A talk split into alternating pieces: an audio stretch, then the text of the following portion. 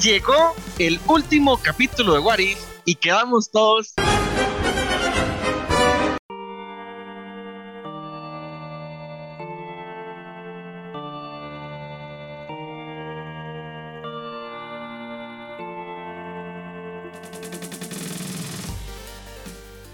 Bienvenidos a un programa más de Toños and Geeks, Geek Dago por acá con mis queridos amigos Ronald Morales y Steven Oviedo. Chiquillos, llegó esta hora y bueno, yo es que el capítulo lo tuve que ver muy atropellado porque en medio capítulo tuvo que parar porque llegó una llamada súper urgente y al final todo esto, ustedes se imaginarán. Pero yo estoy bastante agüevado de lo que vi, pero ahorita hablamos. Saludos, Ronald. Saludos, Dago, saludos, Steven, saludos, Seis, que por ahí anda, el otro miembro del canal, el que no habla. Y por supuesto, saludos a todos los que nos acompañan. Ya saben que estamos, como siempre, en nuestro canal de YouTube para que puedan dejar comentarios, suscribirse y compartirlo con sus amigos. También estamos a través de todas las redes sociales en las que el tío Doño, nuestro community manager, les deja información: Facebook, Instagram y Twitter. Y por supuesto, ahora con los podcasts que los tenemos disponibles a través de Spotify, iTunes, Google Podcast y otras plataformas ahí que nos pueden escuchar. El saludo de hoy respecto a los podcasts se va para Alemania de nuevo, porque Alemania sigue ganando suscriptores. Hay más gente oyéndonos en Alemania y yo realmente quisiera que alguno de esos alemanes o ticos alemanes o, ticos en Alemania o lo que sea que está pasando, nos deje un comentario para saber quién son, a ver a quién le mandamos el saludo. Yo voy a saludar de momento a Steven. Steven, ¿cómo me le va? ¿Cómo lo encontró ese final de What If? Saludos, eh, Ronald, Andago y toda la gente linda de Alemania que nos escucha a través de nuestros podcasts y la gente que nos ve a través de nuestro canal de YouTube. Recuerden suscribirse a nuestro canal, dejar like y, el, y los comentarios. Yo no sé por qué Dago dice que no le gustó lo que vio, que está molesto, que está como incómodo, no sé cuál es la palabra exacta. Pero eh, yo creo que es que a veces Dago la tira muy arriba y, y no, no llega. O sea, es que no llega Dago. Entonces, no sé qué esperaba, mi querido amigo. Man, a ver, no es que el capítulo estuviera malo, porque me parece que estuvo muy bueno. De hecho, creo que uno de los mejores chistes que ha tenido todo el MCU estuvo en este capítulo y fue lo que vi. Ellos tiraron justamente el día antes como preview, que es la escena donde llega Watu a llevarse a Thor y Thor está tan metido en la vara que no se da cuenta, ¿verdad? Y donde ya lo agarra y pega ese grito ¡Ah! Yo dije, mae, o sea, esto es lo mejor en comedia que he visto en el MCU y demás escenas de acción y cosas que tuvo el capítulo. Lo que pasa es que me parece que ese final sigue todo muy suelto, no amarra nada con nada, no me pegan esta serie con todo el resto del universo. Entonces, esa es la parte que a mí me, me, toca por allá abajo y me pone. yo, yo le voy a dar un poco de razón, Dago. A mí me gustó el episodio pero sí siento que pudo ser más aprovechado. O sea, siento que hay varias cosas que se dejaron sueltas que podrían haber dado para más y siento que también creo que la serie en general falló, ya porque bueno, ya vamos a hablar un poquito del episodio, pero obviamente tenemos que hablar ya de lo que fue esta primera temporada.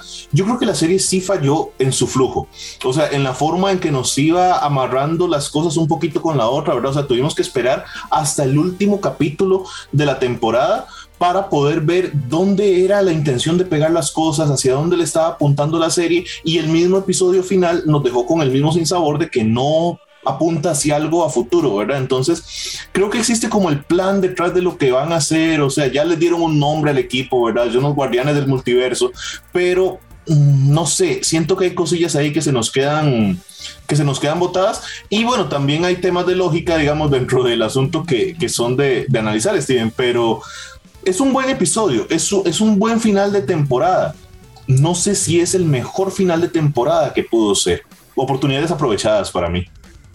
Yo, voy a llevarle la contraria a los dos. El día de hoy le voy a llevar la contraria a los dos, porque es que el problema, y yo lo mencioné en uno, en uno de los videos de que hicimos eh, de análisis de Warif, es que estábamos muy acostumbrados a una serie muy estructurada, y esta serie es cero estructurada, cero lineal, cero definida para dónde va, digamos, tiene un final eh, diferente, ¿verdad? Donde trata así de, de amarrar todo, pero eh, yo considero que esto era lo que ellos querían, no hacer un producto tan normal como una serie donde fueran presentándonos los personajes, ahí después lo amarramos y listo.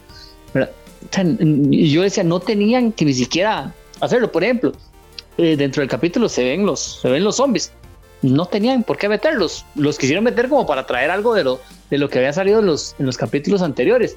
Pero, o sea, yo, yo sí quedo satisfecho con el producto porque intenta algo distinto, ¿verdad? Nos, es un producto totalmente diferente lo que, lo que veníamos viendo en el, en el UCM, es algo animado, ¿verdad? Ya partiendo de, de eso y todo, pero yo la verdad sí quedo con satisfecho con, con este, esta primera temporada de Warif y sí creo que eh, amarra muchas cosas o posibilidades para una segunda temporada, donde ya tenemos personajes más, más estructurados. Pero, Dago, el inicio del, del, capítulo es, es, muy sencillo. Termina básicamente donde, eh, donde finalizó el, el anterior y, y empieza a hacer su, su recluta de, de equipo para enfrentar a, a Ultron. sí, sea, realmente el capítulo es la continuación del anterior, o sea, comienza en el punto exacto donde Watto dijo que voy a ir a traer a uno por uno a los guardianes, que fueron la gente que fuimos viendo durante los capítulos, que ahora que vos mencionabas cosas, yo me puse a hacer puente, mae, o sea, tanta pelota que le dieron a los más del universo de los zombies, y de ahí no trajo a ninguno me parece a mí. O sea, el Spider-Man que era el que uno le tenía como fe, no salió en este equipo multiversal. Se trajo a Thor, se trajo a T'Challa, se trajo a Killmonger, a Capitana Carter. No se quiso traer a Tony Stark, que eso me pareció un super momento del capítulo. No, ¿Verdad que sí, Ronito? No, ¿y sabe qué es lo que pasa, algo Ahí nada más para, para notar unas cosas curiosas. Este es el único episodio de What If donde hemos visto un Iron Man que sobrevive. Ah, mira, sí que, bueno, qué armadura más extraña andaba ese condenado, por cierto. Parecía como un parecía como un Hulkbuster. Yo estaba un mejorado. Muchachos, yo estaba viendo qué era lo que pasó con esto. Hay una entrevista del, del, director de What If que dice que esto es un resultado del capítulo perdido de la primera temporada. Iban a ser 10 este, episodios. Uno tuvo que ser cortado por temas de producción y va a ser incluido en la siguiente temporada, que era justamente el de Gamora, hija de Thanos, que es lo que nos hubiera explicado por qué Gamora aparece con la armadura de Thanos, de dónde viene este aparato, ¿verdad? Que puede destruir las Infinity Stones. Este, y otra serie de cosas. Pero, nos deja, nos deja, lo poquito que es, que es esa aparición nos deja ver de más o menos qué fue lo que pasó en esa, en esa, en esa historia, ¿verdad? Porque incluso ven donde se ve donde están fundiendo el guantelete del infinito, ¿verdad? Entonces parece que ellos lograron eh, quitar el, guantelete, ya sea Thanos o el que lo tenía o el que lo estaba haciendo, y destruir las, las gemas. Por lo menos a eso sí lo podemos ver en una pincelada ahí rapidita en ese, en ese, en esa, cuando estaban reclutando a, Gamora. Correcto, se supone que el nombre de este episodio que, que, se perdió, digamos, y que ya no formó parte de la primera temporada iba a ser ¿Qué pasa si Tony Stark iba a sacar?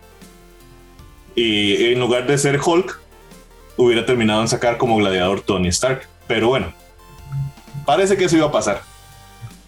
No, nunca lo vimos. ¿Será que vamos a ver a Beta Ray Bill? Ve, es que esas son las cosas que pasa con Dago. Esos son los problemas que tenemos con Dago aquí. Cuando llegue la tira para arriba y no la llega. No, y me cae después de vuelta y todo. O lo que sea que uno tire. Mae, a ver, el problema, voy de nuevo tal vez era que sí estábamos esperando, o al menos yo estaba esperando, que esto empezara a pegar con, con Loki, que empezara a pegar con, con, con WandaVision, con, lo que fuera. Es más, le había leído una teoría tan buena de un baboso Twitter que ponía como que, mae, ¿qué tal si Marvel se la juega bonita? Y el que vence a Ultron era Kang, para ponerlo y decir, vea, este mae venció a alguien con las gemas del infinito, es más poderoso. Pero no, hicieron esta vara, esta pelea que se vio muy chiva, sí, pero mae, hay unos momentos que yo decía, y, el mae que nada más quiere ahí que, le, que se le quiten las gemas, o sea, el mae básicamente en muchas tomas de la pelea, estoy hablando de Ultron, de ahí estaba inerte, las gemas ahí estaban críticas, yo mae, pero las tienes pegadas al cuerpo, ¿por qué no las usas y peleas o te defendes? Tenés la gema del tiempo, cuando ya hace toque de la gema del tiempo, yo dije, bueno, y si hubiera comenzado con eso. o sea, realmente me parece que la pelea fue muy desaprovechada para alguien que supuestamente era tan hábil y tan inteligente. Se la, o sea, fue un Deus ex máquina para que ganara a los Guardianes del Multiverso. Sí, yo, yo creo, yo en eso estoy más o menos de acuerdo. O sea, sí creo que, que podría haber dado para un poquito más. Eh, la forma en que se aprovecha esto, ¿verdad? Creo que deja muchas preguntas sobre, sobre cómo funcionan las gemas del infinito y demás, pero Dago, yo no sé si concuerdo en lo de que ojalá se pegara con Loki, ojalá se pegara con, con Doctor Strange, ¿verdad? En, en The Multiple Madness, porque por lo menos una cosa que sí me gustó de este final es justamente la idea de que, bueno, esto puede ser un producto derivado de, del NCU, o sea, está conectado, pero tiene su propia vida, o sea, puede ir por su propio lado. Steven, yo por lo menos creería que si van a hacer esto y los guardianes del multiverso, porque me parece que es una propuesta bastante interesante de personajes, o sea, los personajes ya como tal me gustan, me gusta este Killmonger, eh, Black Panther, ahora medio Ultron con las gemas del infinito, me gusta, me gusta un Armin, eh, es un Sola, ¿verdad? Que ahora tiene un cuerpo, digamos, que puede usar en cierta manera, este Watu, me gusta como, como está operando, eh, obviamente lo de, lo de T'Challa, ¿verdad? Que creo que se sigue robando el show cada vez que aparece Chadwick Boseman, lamentablemente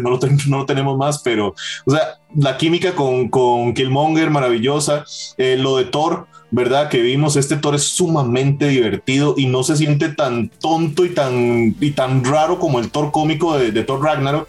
Y evidentemente lo de Doctor Strange, ¿verdad? Bueno, la gente Carter, Hawkeye, este, Black Widow y demás, pero lo, de, lo del Doctor Strange Supreme me gusta mucho. O sea, me, me parece que es algo que podríamos seguir. Son personajes muy interesantes, son personajes muy chivas que pueden seguir y podemos agregarle, agregarle más. Pero me gusta esto que, que pueda ser independiente. Entonces, o sea, no veo la necesidad de que se pegue con las otras cosas. Se puede ser su propio producto y puede ser su propio equipo y todo bien. Sea, todo bien, pero sí necesita mejorar cómo se escriben los capítulos. Sí, bueno, con, respecto a eso, de hecho yo estaba leyendo ahora eh, que se tenía en planes, yo no sé si por, obviamente por la muerte de Chadwick Boseman, estos planes cambiaran, se tenía en planes una serie animada de este equipo de T'Challa Star-Lord, ¿verdad? Porque, digamos, yo lo había, de hecho lo habíamos mencionado, ¿verdad? Que, se, que que sería muy divertido con ese Thanos bueno, eh, siempre hablando del genocidio eh, universal y toda la cosa, me parece que era una, una, posibilidad interesante. Eh, entonces, pero con la muerte de Chadwick, pues, no sé si lo, si lo, irán a, lo irán a hacer. Yo lo mantendría con otra voz, pero no se puede hacer mucho, lamentablemente. Es, Incluso la, imagen que vemos de Tachala con, con Peter Quill al final Sí, de ahí los dos disparando y toda la cosa. Ah, sí, o sea, eso tenía toda la pinta de que Peter Quill se iba a convertir en un Ravager. Sí, sí, claro, totalmente. El detalle con lo que mencionaba algo es que yo no creo que tuviera que a fuerza conectar con algo. Em, que en algún momento puede ser posible extraer alguno de estos personajes y llevarlo a la pantalla grande.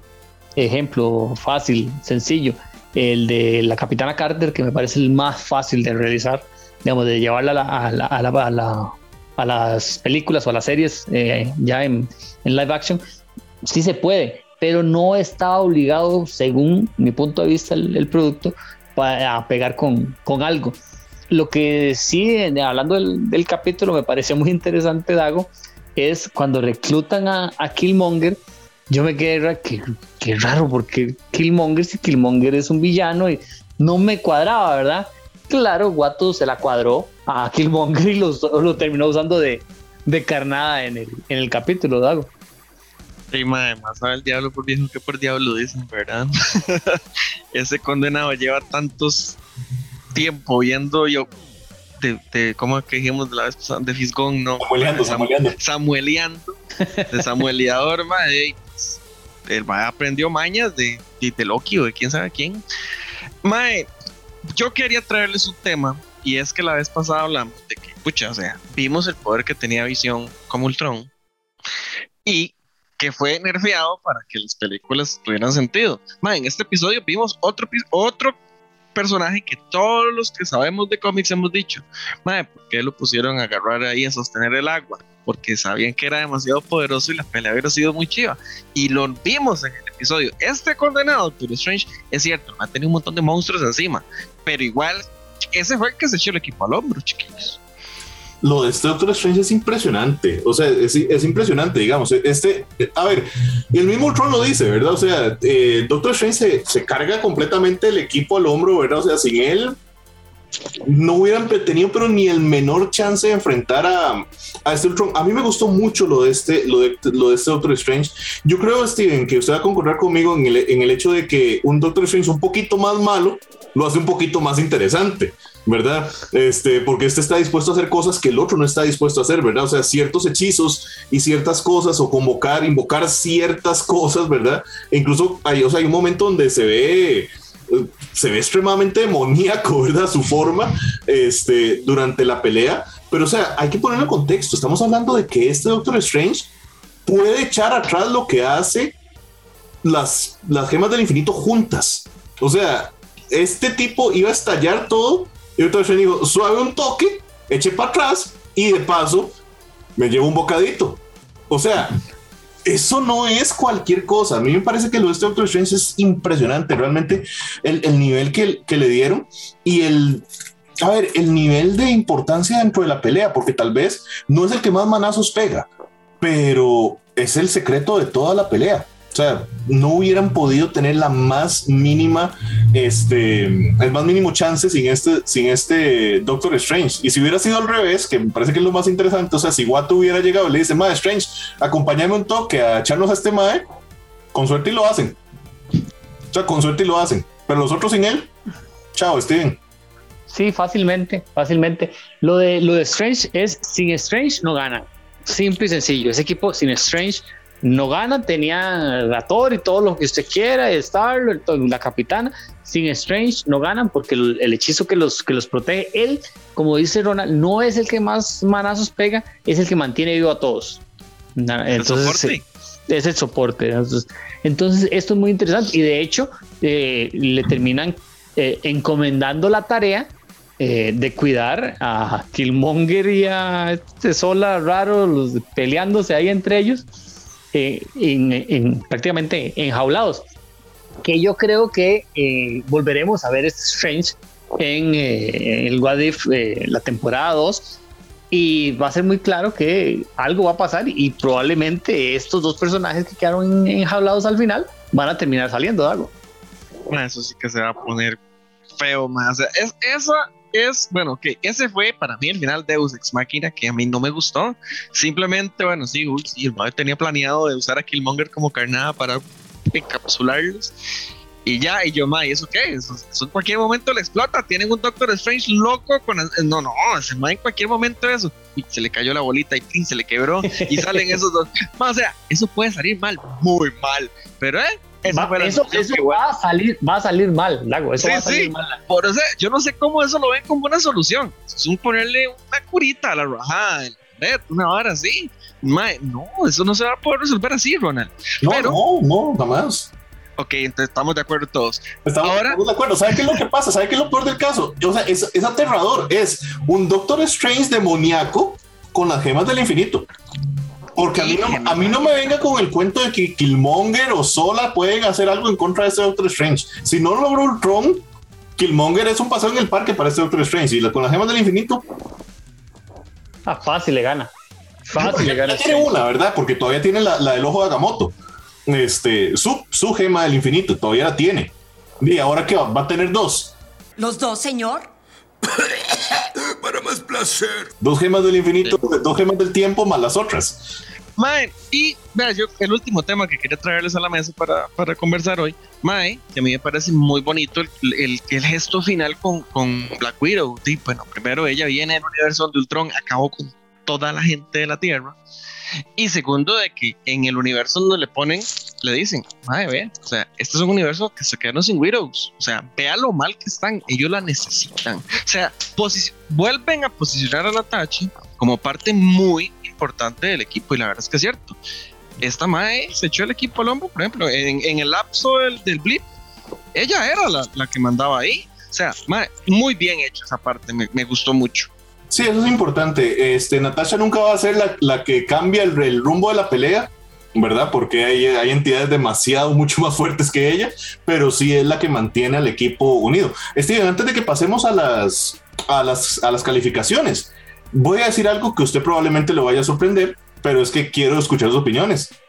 ¿Por qué no llevaron a la Capitana Marvel a este equipo de los, de los Guardianes del Multiverso? De ese universo escogieron a Thor. Pero de ese universo escogieron a universos. Sí, pero hay Marvel en todo lado.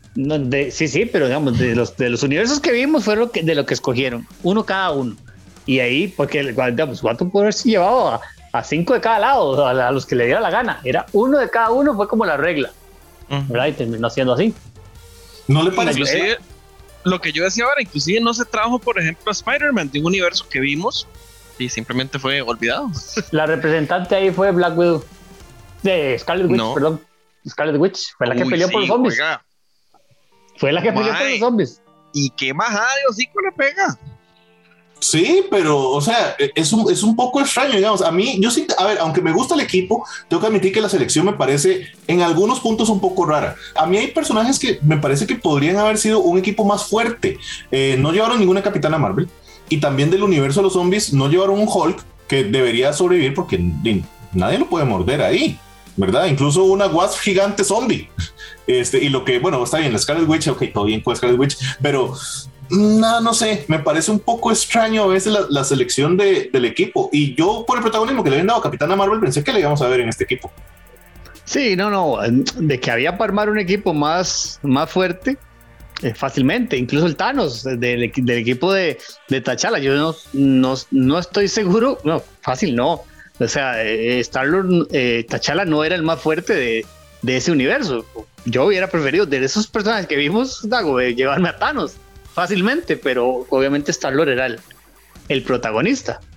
Es que a Star lo trajeron por su mente, no por su fuerza. No, eh, todos aportan, pero bueno, eh, dígame que no es más fácil ganar con Thanos. bueno, le voy a ser honesto.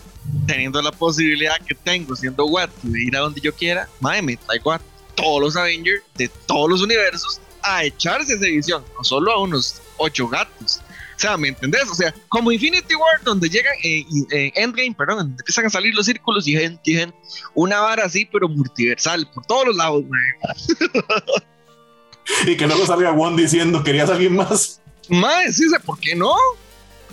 Porque sale muy cara la animación, Dago. Debieron, haber, debieron haber llevado a Howard el pato.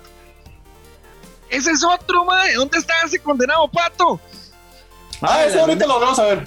Es más, Luna de miel con Darcy, respete. Luna de miel con Darcy, respete. bueno, sí, tiene razón, sus días de asueto, ¿eh? Sí, tiene razón, este. Perdonado Howard el pato por no participar en la salvación del universo. Porque Darcy. Pero, muchachos, pongámosle nota. Steven. ¿Por qué tengo que empezar yo? Porque usted inventó lo de poner las notas. Siempre tengo que empezar yo. Yo sé que ustedes son unos groseros con la serie, en especial Lago, y no le van a poner una buena calificación. El producto es bueno, no es, está estructurado como estamos acostumbrados. Yo le voy a poner un 80. Más, Steven, ya Ronald sabe mi nota porque yo ya voté en Instagram, pero más, yo también le voy a poner un 80. A mí me parece que es un producto bueno, pero no lo top de lo top. Entonces me parece que un 80 es un, número muy bueno para la. Es un, es un día raro, estoy de acuerdo con Dago. Sí, siento que ocupo empezar a llamar a las entidades cómicas para que me protejan. Este, yo voy a ser el malo, entonces, pero no tan malo.